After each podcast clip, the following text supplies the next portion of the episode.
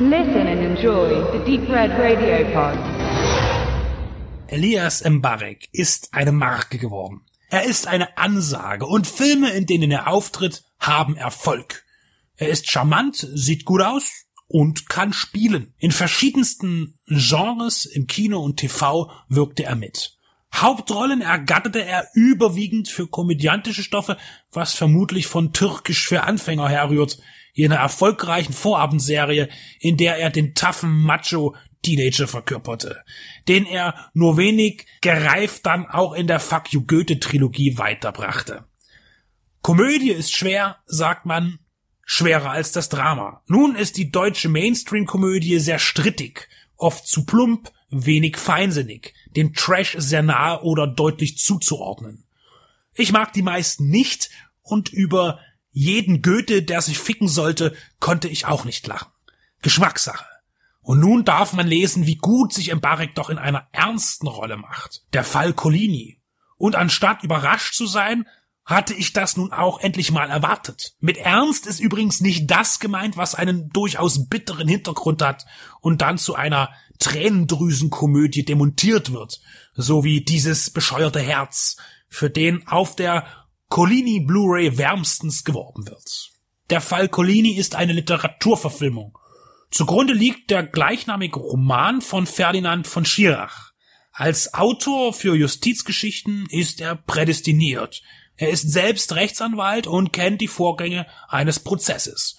Somit ist er teilweise biografisch hinsichtlich seiner Karriere mit John Grisham vergleichbar. Der Fall Colini ist fiktiv, hat aber den Anspruch, eine reale Ungerechtigkeit, die zu Recht gemacht wurde, zu thematisieren. In einem Hotel in Berlin erschleicht sich ein italienischer Gastarbeiter Zugang zum Zimmer eines hoch angesehenen Industriellen, unter dem Vorwand Journalist zu sein. Doch anstatt ein Interview zu führen, erschießt Collini den Magnaten, Jean-Baptiste Meyer. Er richtet ihn hin. Der Junganwalt Kaspar Leinen nimmt den Fall als Pflichtverteidiger an, ohne vorher zu wissen, wer das Opfer ist, denn er ist persönlich mit ihm bekannt.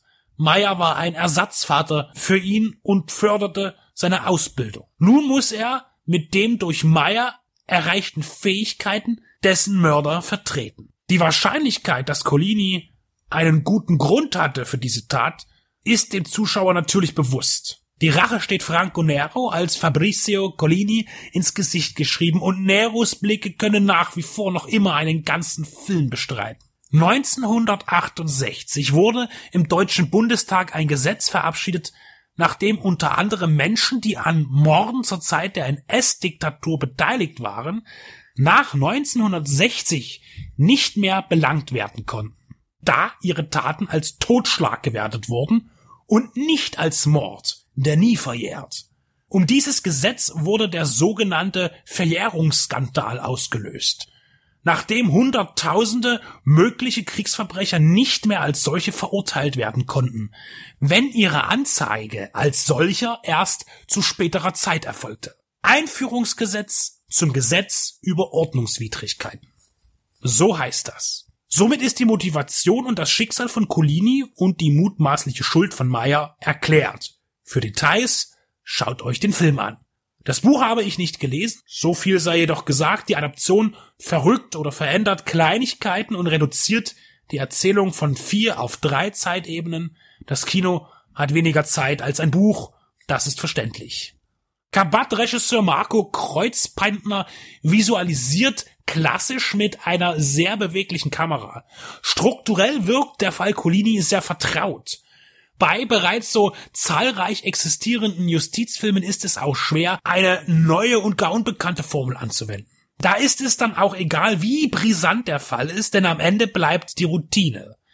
Wir erwarten Wendungen und bekommen sie. Oberflächlich ist ein unschönes Wort, aber anhand der Thematik bleibt Colini fast trivial. Und dann muss man auch ehrlich anerkennen, dass bis auf Franco Nero alle Darsteller beinahe leidenschaftslos erscheinen.